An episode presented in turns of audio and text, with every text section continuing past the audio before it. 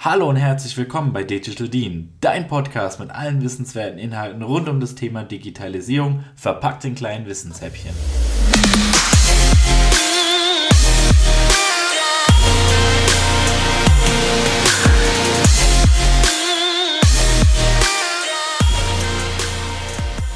Hallo und herzlich willkommen zu einer neuen Folge von Digital Dean.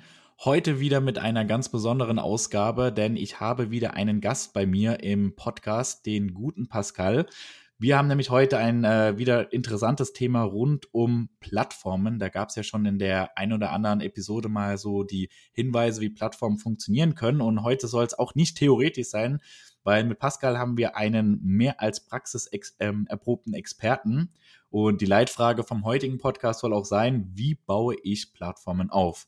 Und äh, damit ihr auch so ein bisschen Eindruck habt, wie äh, Pat Pascals Philosophie ist, äh, möchte ich mal so sein Credo vorlesen. Denn wenn du keine aktiven User für deine Plattform, Software oder App hast, die deine Customer Journey mit einer guten User Experience durchlaufen und mittlerweile schon Fans von dir geworden sind, dann machst du etwas falsch.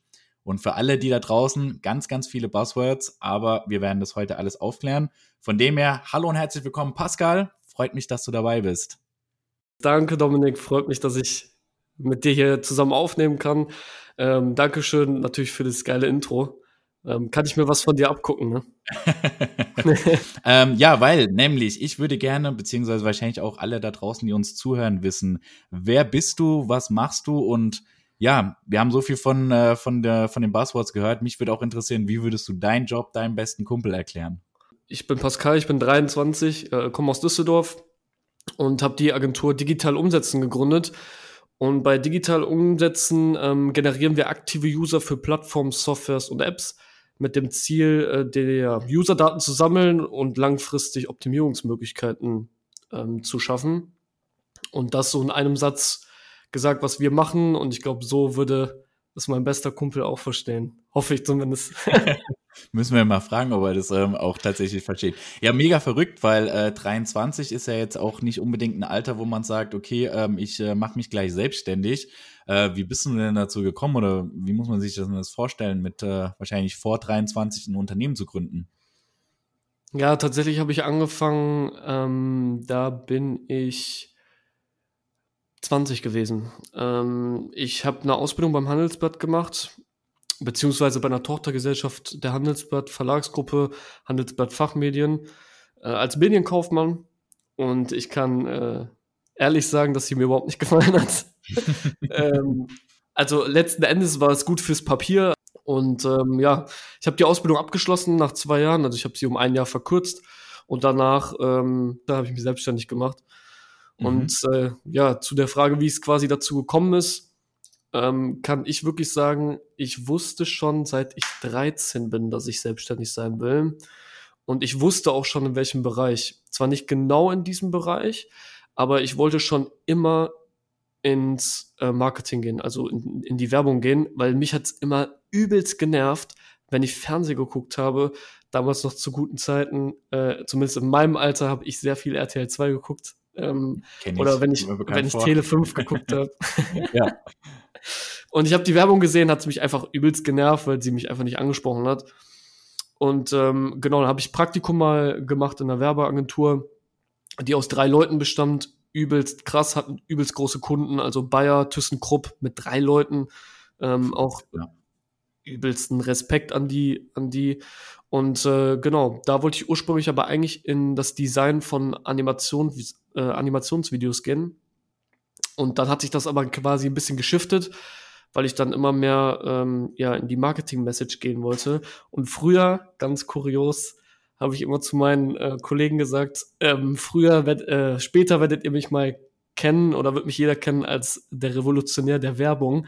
Ich glaube, da habe ich, da hab ich ein bisschen. Große Ziele. Aber ist wichtig, große Ziele, große Visionen. ja, da habe ich ein bisschen hochgeschossen, aber ähm, ja, ich sehe Werbung aus einem anderen Aspekt, aus einem anderen Blickwinkel und ähm, sag auch immer noch, die beste Werbung ist die, die wie keine Werbung aussieht. Und ja, das so kurz zu meiner Story. Ja, verrückt. Also ich glaube, äh, für, für das junge Alter, ich finde es ja verrückt, weil eigentlich, kann man ja sagen, okay, ich bin jetzt auch nicht so alt, aber man merkt dann schon auch nochmal, da ist ein anderer äh, Drive dahinter und vor allem auch, äh, wenn man ja sich ins Unternehmertum stürzt, äh, finde ich immer super bemerkenswert. Und äh, ja, tatsächlich ist es ja nicht nur Online-Marketing, sondern äh, du bist ja auch echt ein ausgewiesener äh, Spezialist oder mittlerweile ja auch Experte für das Thema Plattform. Und mhm. äh, ja, mit äh, digital umsetzen ist es ja auch so deine Leidenschaft, ähm, Plattformen Anbieter oder ja, Menschen, Personen, Unternehmen, die Plattformen erstellen, aufbauen möchten, zu beraten. Ähm, ja, vielleicht so, um, um da mal auch ein Stück weit einzusteigen. Ähm, Plattform generell, vor allem auch in unserer Branche, ist ja ein sehr, sehr heißes Thema. So gefühlt jeder will entweder eine Plattform aufbauen oder äh, seine eigene Plattform äh, voranbringen oder Kooperationen ähm, durchführen. Und wir haben ja auch in den anderen Folgen mal so die Grundlagen kennengelernt. So, mhm. was sind aus deiner Sicht denn so die wichtigsten Eigenschaften, um äh, ja eine gute Plattform aufzubauen? Ähm, zuallererst mal äh, würde ich vielleicht kurz einsteigen und sagen, äh, den meisten Leuten ist gar nicht richtig bewusst, was überhaupt alles eine Plattform ist. Und ich muss zugeben, das war mir am Anfang auch nicht so krass bewusst. Aber wenn man sich das alles mal ein bisschen, ich sage immer aus der po Vogelperspektive mal betrachtet, ist, sind die meisten Geschäftsmodelle heute Plattformen. Und ähm, schon alleine, ich weiß nicht, ob du gerne Videospiele spielst, aber die PlayStation und die Xbox was eigentlich ein physisches Produkt ist, ist eigentlich eine Plattform. Weil mhm. eine Plattform, also für mich gibt es zwei Plattformen, entweder eine Community-Plattform, die rein aus einer Zielgruppe besteht und also die auf der Plattform wirklich aktiv ist ähm, und interagiert, oder es gibt die Plattform, die zwei Zielgruppen miteinander verbinden, aktiv. Und wenn man sich PlayStation und Xbox mal anschaut, die eigentlich ein physisches Produkt sind, ist es trotzdem ein Plattform-Business weil sie halt die Endkonsumenten, also mich als Spieler, mit den Spielherstellern verbinden, weil es eine Open Source Plattform ist, ähm, so wie iTunes das mit den Apps gemacht hat, äh, die halt ja Spieleentwicklern die Möglichkeit gibt, Spiele zu entwickeln und die auf der PlayStation halt abspielbar sind und somit an äh, Endkonsumenten zu kommen. Mhm. Und ähm, ja, das ist für mich entscheidend. Also ähm, zurück zu der Frage, was es ausmacht, eine, eine Plattform, ja, ich würde jetzt sagen, erfolgreich zu machen oder gut, zu, gut aufzubauen, ist ähm, am Anfang sehr gutes Marketing zu haben, gerade am Anfang, und ähm, einfach eine extrem einfache und simple User Experience zu schaffen, die am Ende natürlich Mehrwert liefert an den User. Das ist ja mhm. klar. Und das ist so für mich ausschlaggebend. Ganz kurz, wenn wir zu, zu, zu, zu, zu User Experience äh, sprechen, das heißt dann, also klar, übersetzt die, die Nutzererfahrung, aber was, was, was würdest du jetzt unter einer guten User Experience so definieren oder darunter verstehen? Eine gute User Experience für mich ist, so wie du das eigentlich am Anfang gesagt hast, dass es mein bester Kumpel versteht, muss, würde ich das nur ändern, dass mit einer guten User Experience sollte also die sollte so einfach sein, dass quasi meine Oma das auch durchlaufen könnte, ohne dass sie jemals ein Smartphone in der Hand gehabt hat. Ähm, also gepaart damit, dass eigentlich der User das nicht mal selber machen muss, sondern er wird dadurch geführt. Und ähm, das sehe ich halt einfach immer noch zu selten. Und ähm, also quasi wirklich so, dass es einfach, einfach nutzbar ist, ja. dass du irgendwie dich, weiß nicht, leicht einloggen kannst, dass ähm, ja, also ich finde bei iPhone zum Beispiel, ähm, dass du wirklich deine Produkte so einfach intuitiv nutzen kannst, dass du eigentlich gar nichts falsch machen kannst. Richtig. Ich finde immer, wenn man was falsch macht, ne, dann hat man auch entweder ein schlechtes Produkt oder eine schlechte Website oder alles, was dazugehört. Ähm, okay, verstanden. Ja, und das macht's aus. Und, ja.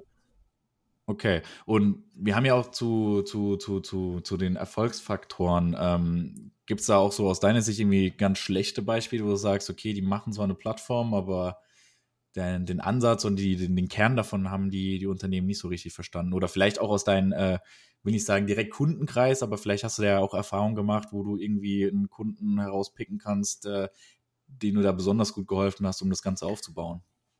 Also das zu verallgemeinern würde ich nicht oder jemanden besonders rausziehen, um zu sagen, dass er das nicht richtig macht. Das würde ich nicht machen. Was ich allgemein, was heißt allgemein, aber was ich, was mir bei sehr vielen einfach auffällt, ist, ähm, dieser Zyklus, wie du eine Plattform, eine Software oder eine App und auch noch ganz kurz der Grund, warum ich immer Software, Plattform und App sage, ist, das sind zwar zwei unterschiedliche, ja, digitale Produkte, aber letzten Endes sind es alles irgendwie Plattformen. Ähm, ist einfach darin, dass wenn du damit startest, die Leute sich einfach viel zu lange mit der Entwicklung beschäftigen. Und das ist der größte Fehler, den du machen kannst, äh, wenn du startest, dass du dich einfach zu lange damit beschäftigst, dein Produkt zu entwickeln. Und am Anfang entwickelst du das Produkt ja aus deiner Idee heraus. Also du hast eine Idee und sagst, ich möchte jetzt das machen und will das umsetzen und ich will eine App machen. Und dann entwickelst du die erstmal so, wie du sie halt nutzen würdest. Ähm, der Shift dazu ist einfach nur, du bist eigentlich gar nicht die Zielgruppe. Also entwickelst du am Anfang ein Produkt, wo du gar nicht weißt, ob deine Zielgruppe das Produkt annimmt. Und Entwicklungskosten für Apps, Softwares und Plattformen, die sind halt nicht gering. Das heißt, du musst Geld ausgeben, sei denn du bist selber Entwickler, musst du trotzdem Zeit investieren. Ähm, und dann sagst du am Ende, wenn du dein MVP entwickelt hast, jetzt habe ich ein Produkt entwickelt. Aber dann hast du ein Produkt, was aber noch gar nicht getestet worden ist. Also du hast gar kein Proof of Concept, ob der Markt das Produkt annimmt. Und das ist der größte Fehler, den die meisten machen. Absolut, vor allem MVP. Ich meine, äh, also für die Nutzer draußen, so da das, das Minimal Viable Product, wie man das immer so schön ähm, sagen möchte, also quasi die, die geringste Stufe, was man den Nutzern quasi so gesehen an, äh, antun kann, will ich fast schon sagen. Da mache ich tatsächlich ja. auch immer wieder die Erfahrung, ähm, man redet zwar von MVP und wir machen jetzt mal einen schnellen Prototypen, um das schnell zu vertesten. Und meistens ist es aber so, genauso so nämlich, wie du es beschreibst, dass dieser Prototyp kein Prototyp ist, weil eigentlich ist es schon fast ein fertiges Produkt, äh, wo dann irgendwie noch so 5% äh, Optimierungspotenzial bestehen können. Und die 5% testet man dann ausgiebig mit den Kunden, aber dass eigentlich die 95% von dem Produkt äh, ja vielleicht gar nicht die Zielgruppe bedienen, das lässt man dann, dann irgendwie außen vor. Also von dem her kann ich das nur unterstreichen.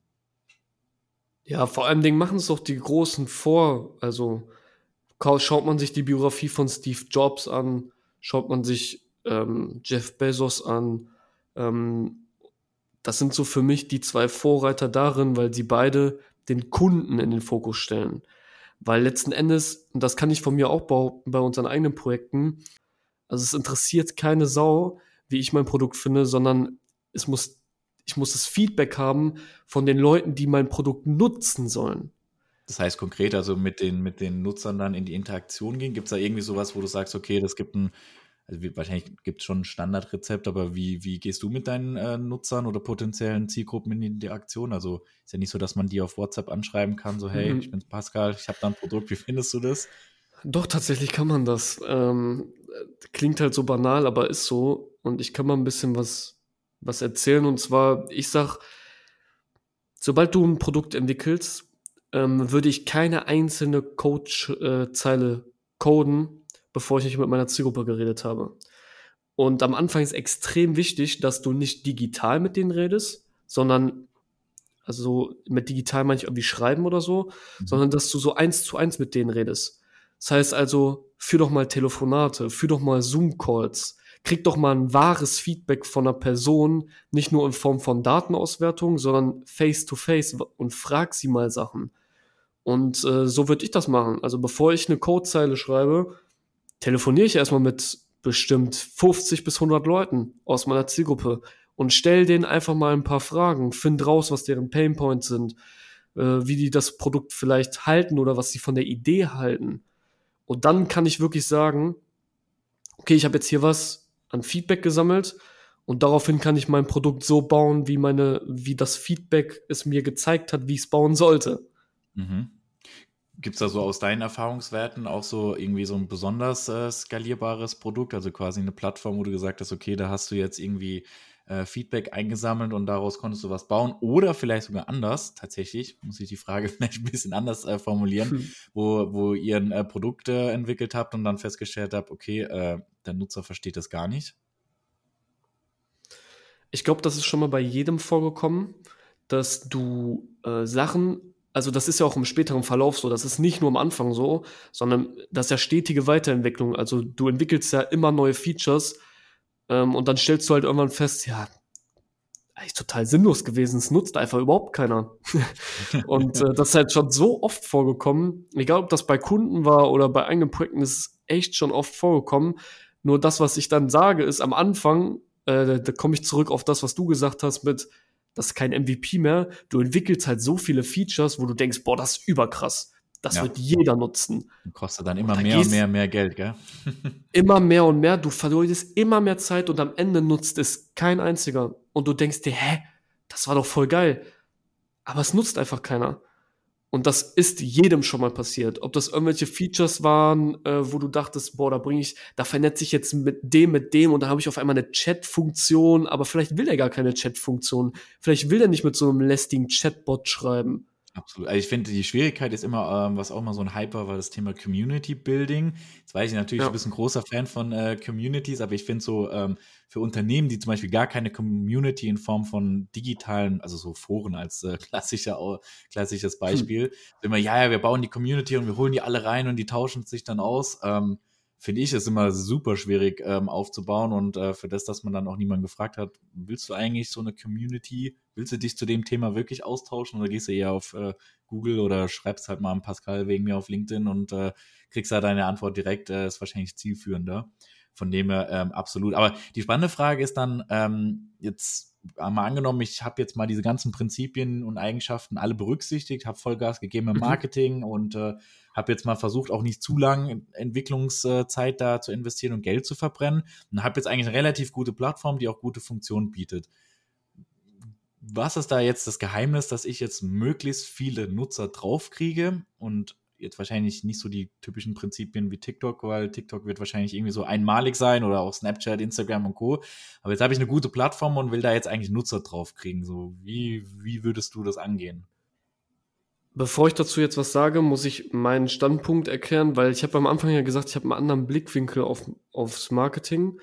Und zwar ähm, entscheidend in diesem Business ist nicht, wie viel App-Downloads ich habe, sondern entscheidend ist, wie viele Leute nutzen mein Produkt. Rein also digital.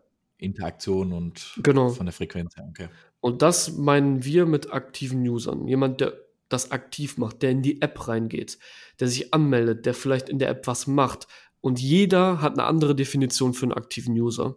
Also bei Facebook als Beispiel ist ein aktiver User einer, der sich einmal im Monat anmeldet. Das ist aber überall unterschiedlich. Wenn du eine lange Customer Journey hast, wie jetzt komme ich auf das Beispiel zurück, äh, digitale Altersvorsorge mit Ventic, die haben so eine lange Customer Journey, die, die sind froh, wenn die einmal quartalsweise reinkommen aber trotzdem haben die einen aktiven User, wenn er reinkommt. Und ähm, das ist halt wichtig, dass man das vordefiniert. Und wenn du das, wie du das schon gesagt hast, du hast eine Plattform, du hast Features, wie machst du das dann? Dann ist wichtig zu sagen, dass Wachstum nicht alleine dadurch entsteht, dass du irgendwelche ähm, Methoden anwendest wie TikTok, Facebook Ads, Google Ads oder sonst was, sondern für mich entsteht Wachstum an wirklich aktiven Nutzern in einer Kombination zwischen Marketing und Product Development. Warum? Weil, wenn ich nur Marketing mache, in Form von, ich schalte mal ein paar Ads, um ein paar Downloads zu bekommen, dann ist das aber trotzdem nicht das, was ich ja eigentlich haben will, weil ich habe dann zwar einen Download, aber keinen aktiven User. So. Und dann äh, muss ich aber parallel dazu halt Product Development machen, weil wenn ich den User reingeholt habe und der ist mal aktiv, bekomme ich ja Feedback, aber vielleicht springt er mir an irgendeiner Ecke ab. Und dann muss ich das Produkt so optimieren, ne? Aber warum ist es bei Plattformen, Softwares und Apps meiner Meinung nach anders? Weil es reine digitale Produkte sind und die Customer Journey beziehungsweise die User Experience ähm, entscheidend dafür sind, ob der Kunde oder der User ähm, aktiv bleibt oder ist. Und deswegen sage ich immer, man muss das Marketing so anpassen, dass man den User reinholt mit einem akzeptablen Cost per Acquisition und dann das Produkt so gut baut, und das ist Product Development, äh, dass der Kunde aktiv wird. Und eine geile Methode, um das zu machen, ist zum Beispiel Gamification. Mhm. Also so diesen spielerischen Ansatz mit Elementen, wo man äh, so quasi ohne es zu merken eigentlich schon voll in der Plattform drin ist. Genau, weil jeder liebt Spiele. Also ich glaube, jeder, der ein iPhone hat, hat irgendwie ein Game mal drauf gezockt. Mhm. Und jeder liebt diese Herausforderung. Und das ist auch das, was wir bei Amira ja gemacht haben. Also ähm, Gamification ist für mich eine der unterschätzten Methoden, um einen aktiven User zu generieren. Weil wir sind ja auch ehrlich, es bringt mir keinen Download, wenn er nicht die App benutzt. Und das ist das, das ist das Entscheidende. Und mit Gamification ist oder hast du eine Möglichkeit, den User langfristig immer wieder durch deine Customer Journey zu schicken, weil er ja für alles irgendwas bekommt. Mhm. Und dann musst du einfach nur klug und smart sein und ein geiles Programm bauen, was er mit den Points machen kann. Oder vielleicht sind es gar keine Points, sondern es sind, es ist ein bestimmter Rang. Bei Amira hat jemand, wenn er 7500 Punkte hat, hat er ähm, eine Amira Goldbox zugeschickt bekommen. Also was sehr, sehr Spezielles. Muss man sich einfach vorstellen. Das ist tatsächlich ein guter Punkt, weil die meisten Plattformen haben tatsächlich, also ich kenne viele Unternehmen, die sagen, okay, für uns ist der, der, der wichtigste Faktor Registrierungen. Also wir haben Registrierung XY und dann sage ich, okay, das ist schon mal eine gute Grundlage. Und dann bohrt man so ein bisschen tiefer und merkt dann so, ja, okay, aber die Aktivität ist gar nicht da, aus ganz vielen verschiedenen Gründen. Und dann ist halt natürlich immer so die Frage, die sich auch viele Unternehmen stellen, so ja, okay, und wie, wie kriege ich jetzt ähm, da die Attraktivität über hin? Und dann sagen ganz viele, okay, ich muss ähm, so wie du es eigentlich auch schon gesagt hast, neue Features entwickeln. Ich muss neue Produkte draufhauen, ich muss äh, neue Services entwickeln, was alles extrem teuer ist, viel Zeit kostet. Und währenddessen äh, sitzt Pascal da und hat schon nebenher quasi das zweite Produkt entwickelt und ähm, ähm, einfach auch Traffic drauf erzeugt, mit beispielsweise Gamification. Also finde ich einen super interessanten Ansatz. Wie natürlich Gamification dann da ermöglicht wird, ist dann wahrscheinlich dann die nächste Frage, weil ich glaube, ähm, so mal eben aus dem Ärmel einen neues, äh, neuen Service zu entwickeln, der irgendwie über einen Gamification-Ansatz kommt, ist wahrscheinlich auch nicht gerade so einfach. Nein, überhaupt nicht. Also ähm, ich kann mal ein bisschen was von Amira erzählen, unserem ersten Projekt. Ja, gerne, weil ich glaube, Amira haben jetzt noch nicht so alle auf dem, auf dem Schirm, was es ist und ich glaube, das ist auch super interessant. Ja, also um es kurz zu fassen, was Amira überhaupt ist, mittlerweile die größte ähm, ja, Community-Plattform für Apothekenteams in äh, Deutschland. Die haben wir zusammen mit dem Mitgründer von Liefeld aufgebaut, 2018. Und ähm, ja, mit Amira bekommt die PTA, die in der Apotheke hinterm Tresen steht und quasi dir sagt, welches Medikament du nehmen sollst, wenn du halt, keine Ahnung, Kopfschmerzen hast, etc., ähm, ist der Entscheidungsträger der Apotheke. Und die konnte ähm, ja in die Amira-Welt kommen und äh, sich eine Box zuschicken lassen. Aus dem Kosmetikbereich kennt man das so von der Glossy Box. Äh, die war allerdings for free, die Amira Box. Und da sind fünf Produkte drin, die sie testen konnte, da sie, wie gesagt, Entscheidungsträgerin ist und dir ja sagt, was du an Produkten nehmen sollst, wenn du, keine Ahnung, Rückenschmerzen hast, etc. Ein sehr ausgeklügeltes System. Und ähm, was haben wir dort gemacht? Du hast nämlich eben auch einen guten Aspekt genannt mit Registrierung. Das war nämlich bei uns auch so. Ähm, die Leute haben sich registriert, die mussten sich aber verifizieren. Und das ist, das ist genau derselbe Use Case quasi wie bei einer App. Ähm, die Registrierung ist der Download, aber die Verifizierung ist das Anlegen des Accounts innerhalb der App. Und das war bei uns genauso. Also eine registrierter User bringt mir eigentlich nichts, weil erst als verifizierter User bekommt er die Box. Und dann geht es darum zu sagen, wie kann ich jemanden dazu bringen, sich nicht zu, nur zu registrieren, sondern zu verifizieren. Und was hat das mit Gamification zu tun? Und ähm, was das mit Gamification zu tun hat, ist relativ easy. Der hat für eine Verifizierung halt Punkte bekommen. Und äh, das sind Virtual Points, ähm, in dem Fall 500 für die Verifizierung, weil das halt natürlich, das muss eine krasse Belohnung geben, wenn du halt in die Amira-Welt kommst, deswegen gibt es da mehr. Und ähm, hat er das gemacht und loggt sich ein. Er muss dann später auch Feedback zu den Produkten geben, um die neue Box zu bekommen. Ist auch übrigens eine geile Strategie gewesen, damit jemand die nächste Amira-Box bekommt. Also ihn quasi dazu zwingen, ansonsten ist er quasi raus. Ähm, hat er wieder Punkte bekommen. Fürs Einloggen hat er Punkte bekommen. Für alles hat er Punkte bekommen. Fürs Einladen. Und dann konnte er letzten Endes diese Punkte bei Big Partnern einlösen gehen. Und das ist eher das Schwierige. Wie bekommst du jemanden dazu zu sagen, was ist überhaupt ein, ein Punkt wert? Ein Gamification Point von Amira. Was ist der überhaupt wert, wenn ich zur Shell-Tankstelle gehe? Und das ist ein vertrieblicher Aspekt, der ähm, sehr viel Aufwand ja, auf sich trägt, sage ich mal. Aber so, so krass muss man es nicht mal machen, denn es geht einfach nur darum, es müsste ja nicht die Shell-Tankstelle sein, sondern es kann auch, auch einfach ein anderer Partner sein, den du reinholst, der kein Konkurrenzprodukt zu dir ist, sondern ein Ergänzungsprodukt für deine Zielgruppe und er kann die Punkte bei diesem Partner einlösen, wenn das Produkt zum Beispiel was kostet und er kriegt Vergünstigung. Mhm, also quasi so diese Vorteilspartnerschaften, also weil ich glaube, das ist auch, genau. auch so ein Punkt, ich glaube, so jeder oder eigentlich gefühlt jedes Unternehmen hat ja diese Vorteilswelten, Vorteilspartnerschaften, aber irgendwie so muss man sich auch echt immer die Frage stellen, okay, bin ich, ähm, wenn ich jetzt ein, keine Ahnung, bei Zalando einkaufe, dann denke ich ja nicht an Unternehmen XY, wo ich vielleicht mal war, sondern vielleicht also an der einen Plattform, wo ich halt immer irgendwie abhänge oder ganz ehrlich, wenn wir auch wirklich einkaufen, machen wahrscheinlich die meisten das gleiche. Die gehen auf Google, Gutscheincode und die erstbeste Website, die kommt, ähm, ähm, wird es genutzt. Von dem her finde ich das einen sehr, sehr interessanten äh, Aspekt, um dann halt auch so diese ja, Interaktion in der Plattform selbst und vor allem, und ich glaube, das ist ein ganz, ganz wichtiger Punkt. Am Ende des Tages geht es ja nicht nur um die Registrierung und das aktive, aktive Sein, sondern vielleicht auch immer so ein Thema, die Nutzer zum Wiederkehren zu zwingen. Ne, immer wieder so Frequenz, so, ja. weil dass es auch nicht langweilig wird. Und ich glaube, damit hast du auf jeden Fall einen super guten äh, Ansatz, um daraus auch eine gute Plattform zu bauen.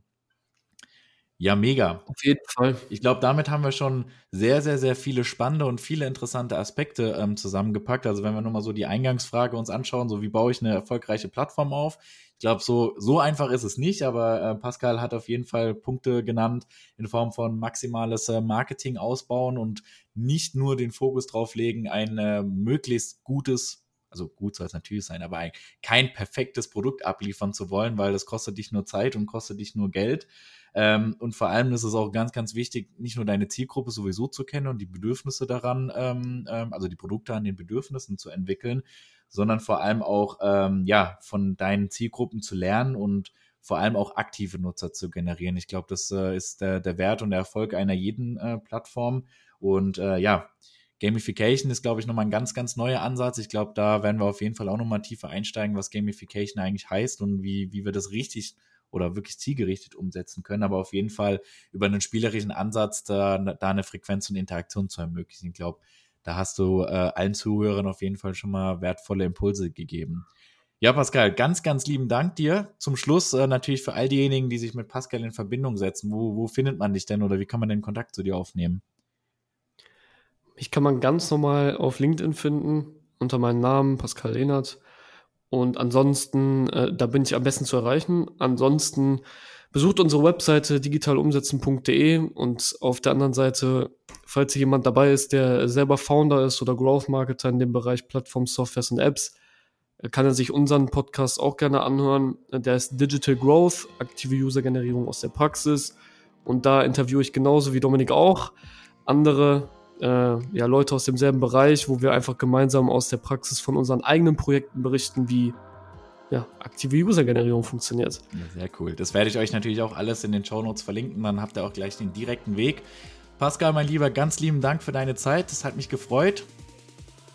Ich danke dir, Dominik. Hat sehr viel Spaß gemacht. Sehr cool. Und alle da draußen, wie immer, bleibt digital. Bis zum nächsten Podcast. Macht's gut. Ciao.